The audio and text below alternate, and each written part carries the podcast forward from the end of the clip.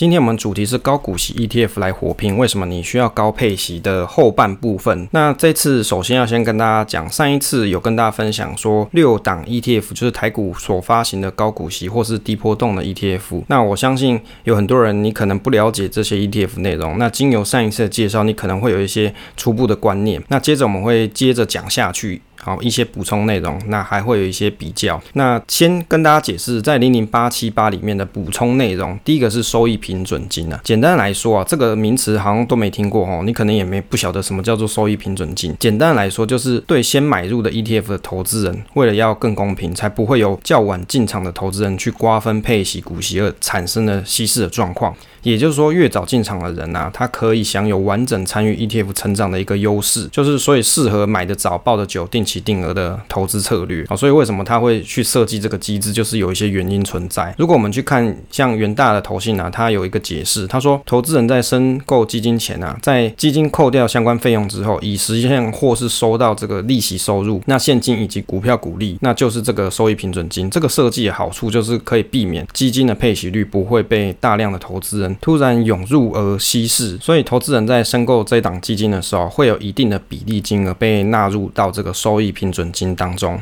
借此维护配息的稳定性。而最后配息的金额就会是申购基金时投资人拿出的收益平准金，以及基金申购后所赚到的利息，还有股息收益这些内容。我有去看了一下这个 PTT 上面一些乡民的解释，因为当年这个零零八七八它刚出来的时候，就乡民会去讨论嘛。那乡民解释说，不管基金还是 ETF 配多少息，都会在净值里面扣除，那每个人的配息都很公平，没有损失。但是因为配息本身的制度是先决定总共要配多少钱，再平均分配给每一个人。如果在配息前有人大量申购，就会稀释掉每单位可以配息的金额。所以这个收益平准金它是一个新的会计科目，它把投资过程中所赚的钱放入这个项目之后，后面申购人的钱呢、啊，也要依比例放入到这个项目里面。而这个项目可以在配息的过程中配发给投资人，等于是旧有投资人的配息，并不会受到新来的人影响而稀释到他的配息，这样就可以比较有稳定或是比较高的收益。哦，也就是早来的领这个配。配息收益的，而晚来的就是配自己的本金啊，大概意思就是这样。接着跟大家介绍一下这个零零八七八里面啊，它有刚刚我们提到它有个特点，就是 ESG 这件事情，也就是你对这个 ESG 你很有兴趣，你也认同它的理念的话，你就可以去选择像是零零八七八这档 ETF。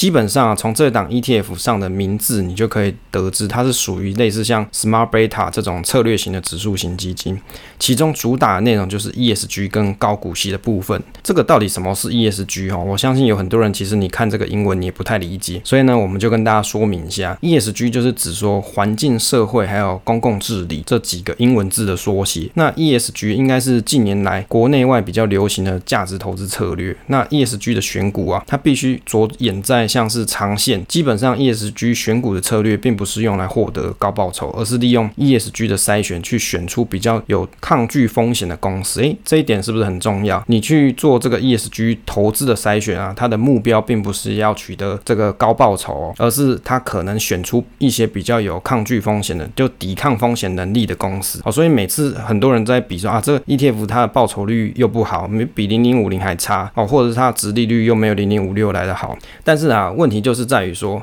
这档 ETF 它所设计的目的跟主旨到底是不是你要的嘛？如果你认同 ESG，那这就是你要的。所以它的目标并不是要取得高报酬哦，并不是这个样子。在国泰投信，它里面啊，应该是看中台湾人喜欢高股息的特性，所以啊，干脆把这两个策略合并一下。因为 ESG 是目前国际上面比较。大家所认同的一种投资策略，那高股息又是台湾人所喜欢的，诶，所以是不是就把它合在一起，变成了高股息 ESG 的这种 ETF？在 MSCI 啊，它在官网上有去举例的关于 ESG 的这个影片，好，因为他也想用简单的动画方式啊，去跟你解释到底什么叫 ESG，让你可以去了解它的投资筛选方式。其中他举的故事是，例如说像矿业公司啊，如果你用 ESG 的标准来看。像这个矿业公司，它在开采的过程中，它需要耗费很多水资源，还有可能有含有矿物污染的水，它排放之后，好像前几年不是有这个日月光嘛，排放废水啊，类似这种案例。因此，它这样子排放废水，可能会被认为像是 CCC 级最差。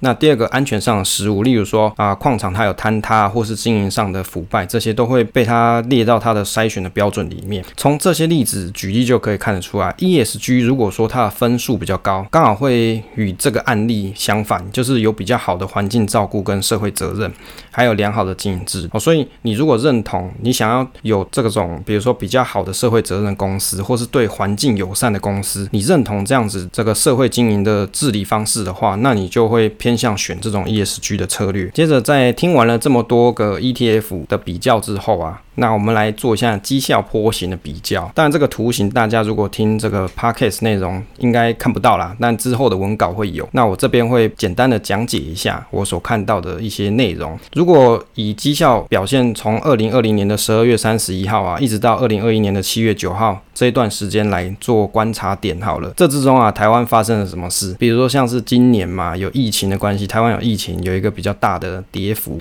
那如果说从年初的四月二十六号的的高点，年初到四月二十六号的高点来看，报酬率最高是零零七一三的二十五 percent，最低呢是零零七零一的十三点五六 percent 哦，所以零零七一三元大高股息低波动这个 ETF 它的表现还算比较好一点。那如果从年初到五月十七号的高点来看呢，报酬率最高是零零七一三的十一 percent，最低是零零七零一的六点一二 percent。若高低点来计算，零零七一三是从本来的二十五 percent，然后掉到了十一 percent，就是十。落差十四 percent，那零零七零一呢是十三点五六 percent，减掉六点一二 percent，变成七点四 percent。所以啊，从 ETF 我们列的这个六档有零零五零、零零七一三，还有零零七三零，以及零零七三一跟零零七零一跟零零八七八，总共六档标的。我们去观察四月二十六日的高点跟五月十七日的低点，去观察一下它的这个抗跌性。从抗跌性里面来看啊，零零七零一的效果最好，那抗跌性最差是零零七一三。推测这个跟零零七零一中的金融股的成分较多比较有关了，反而像零零五零啊，它的这个跌幅的差距啊，它有十点八二 percent，相较于这个零零七一三呢，表现起来还没有这么差。那我们做了一个总比较表，这个大表的内容就是把六档 ETF 它出去做一些比较。那我讲一下结论啊，我其中里面有用了标准差计算公式，好，计算的工具来做标准差的计算，就是它波动率的大小来计算一下。第一个先解释一下，因为零零八七八上市约一年左右，这个资料尚不足，所以先将此 ETF。独立来看，如果以过去结果来评断啊，其中三年标准差最低的，事实上是零零七三零这个选手获胜。那如果说以累积报酬率与值利率最优呢，是零零五六，它表现最好。那第三个，如果说以三年平均值利率来看啊，只有零零七一三跟零零七三零有五 percent 以上，其他都是四趴左右。那如果以入手的门槛跟特点来看，零零八七八是比较新颖一点啊，可以符合一些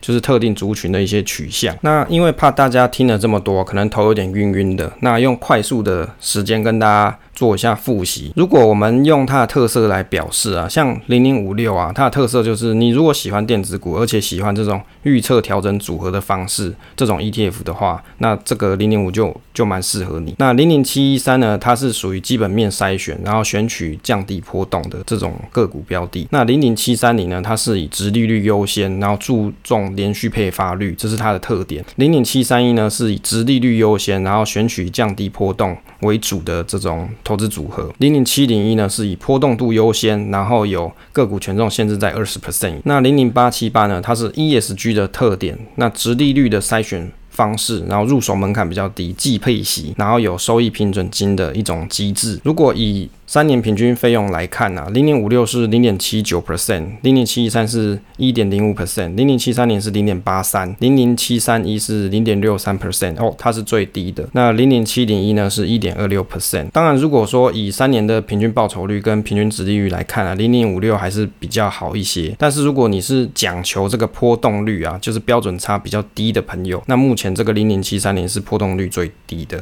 好，这个是一个重要的指标可以做参考。当然这里面啊。上市比较久的 ETF 就是零零五六啦，那上市时间比较就是比较短的，就是零零八七八。最后总评一下各档的个人分析心得哦，不代表说一定客观正确。那以下的个人心得分享没有推荐你要买哪一档哦。第一个就是这里面这几档啊，零零五六跟其他档有很明显的风格区别，这个在于说它的策略有做预测成分，也许比较有几率去追踪到预期的殖利率。例如说它的目标是五 percent 或是六 percent，因为我们不知道它到底想要追到多少，这个就看操盘手这个指数操盘手的功力了。那照过去的绩效看起来还是蛮不错的。那其他档的 ETF 的策略啊，它都是属于被动公司去筛选殖利率或是股息排率，那筛选出的标的在策略上可能会有追踪殖利率比较慢的一个情况。所以你喜欢追踪殖利率速度比较快的朋友啊，那你就去可以去参考像零零五六这样。另外，零零五六的成交量，你从这里面就可以看得出来，它也许有时候会包含着价格溢酬的部分，也就是可能高过这个 ETF 净值的情况。所以你要买的时候要去注意净值啊。当然，每一档 ETF 你在买的时候都要去注意一下，只是因为零零五六啊，它时常它的成交量会比较大一些，所以你在买的时候你要格外的小心，然后不要说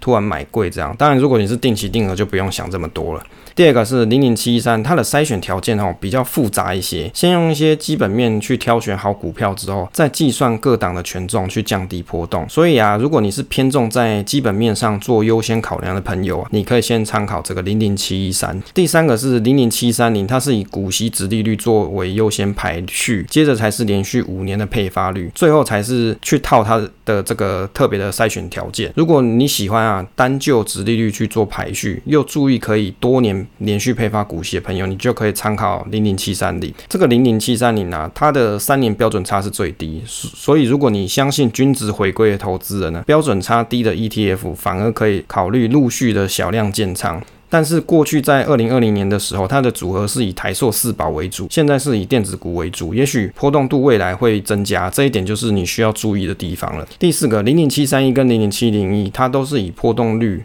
来作为筛选标的为主的策略方式。不过，零零七零一过去的殖利率跟配发似乎不是很稳定。如果你比较在意波动率这点的朋友，你可以参考零零七零一。但是，如果你是以直利率为优先，那你就选择像零零七三一这一档。第五个，零零七零一的成本费用很高。那像一百零七年是两 percent，一百零八年是一 percent，一百零九年是零点六一，所以三年平均呢是一点二六，是六档 ETF 里面最高的。老实说，我自己认为啦，低波动的个股应该换股率很低才对，不知道为什么成本费用会这么贵。像零零五六半年换一次股，这个费用率也没这么多。在基金的年报说明书里面有提到，基金公司可视状况机动调整基金组合，也许这个就是它费用高的来源呐。这是我的一个看法。第六个，像零零八七八，关于 ESG 的看法，因为选股的标准的关系，有可能会选到类型很相近的公司，例如说台塑啊、台化这种跟环境相关有抵触的公司，可能就会被排除。那至于这些公司，不会赚钱吗？其实也未必啦。所以个人认为，ESG 里面我自己是比较看重 G 的部分，也就是公司的治理的部分。至少公司的财务体制不要有贪腐的状况，或是在治理上的一些道德瑕疵，对于投资上的信心呢、也会有比较有帮助。只能说被评选在 ESG 的公司里面，大致上都是属于体制比较完善，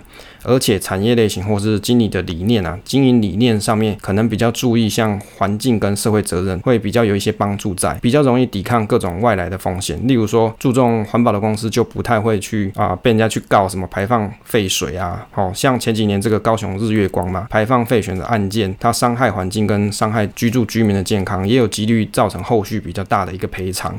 所以，如果你考虑 ESG 的主题搭配殖利率筛选，那你如果需要季配息，那你就可以参考像零零八七八这种 ETF。结语的部分啊，个人认为说啊，这类型的 ETF 或是基金啊，基本上对于喜欢组合波动不大的朋友可以参考。但是一定要记得，这种策略不代表它的累积绩效可以打赢大盘。了解策略之后，觉得说真的适合自己才做投资。这些 ETF 各自组合分散在不同的几个产业，预期购买的投资人，你可以看一下这些产业的分类是不是自己喜欢的组合，然后再决定是。不是要投入。但是这个组合内容啊，它会随着时间改变，所以重点还是在于 ETF 的筛选策略要符合自己所爱。在二零二零年八月十八号的时候，有一个新闻，他提到六档高股息 ETF 大比拼这个主题，当时我有做了一些心得评论，其中里面这篇新闻有提到，像怪老子老师啊，他有强调说，挑高股息 ETF，它最注重两个条件，第一个就是整体报酬率，就是配息加资本利得而得的总报酬，还有波动度，也就是报酬率的稳定程度。但是我认为报酬率跟波动度其实有某种程度是负相关的东西，你想要波动度很低，意味着风险相对较少，但是很有自然。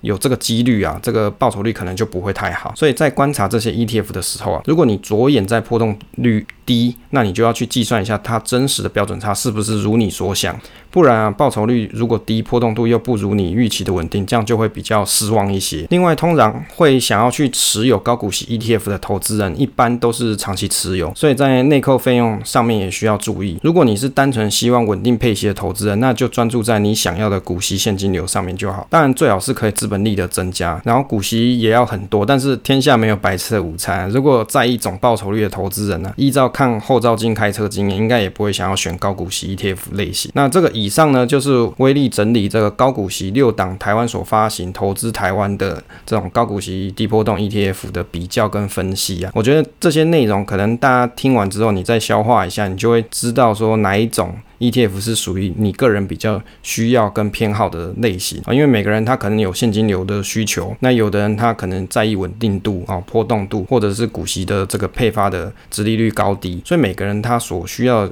需求点会不太一样。接着是我整理的一些问与答，那也许也是你的疑问之一。如果以殖利率考量的话，那选择哪一档 ETF 比较好？我的想法是说，如果你从过去的绩效来看，零零五六的殖利率是比较高，稳定度相对比较好。那这是从过去的绩效来看啊。当然，有些 ETF 像零零八七八，它才推出差不多一年上下而已，它更久之后会不会更超越零零五六？这个也不晓得。所以新出的 ETF 都会建议说啊。观察个一年以上，好，再来去做。你如果要大量持仓的话，我都会建议你至少持观察个一年以上，再来去去做动作。第二个就是哪档波动度最低啊？这个从刚才的分析就知道是零零七三零的台湾啊富邦台湾优质高息，这个标准差是最低，就是计算出来数学计算出来它的标准差，过去三年平均是最低的。如果你很在意波动的朋友，那你应该要去选这种标准差最低的 ETF。当然，它的标准差最低啊，是因为过去它所持有的这些成分股的内容。可能是偏向像是类似比较稳定的这些产业类型，但是像近期它可能以电子股为为首了嘛，那可能未来它能不能够标准差最低，这个还有待观察。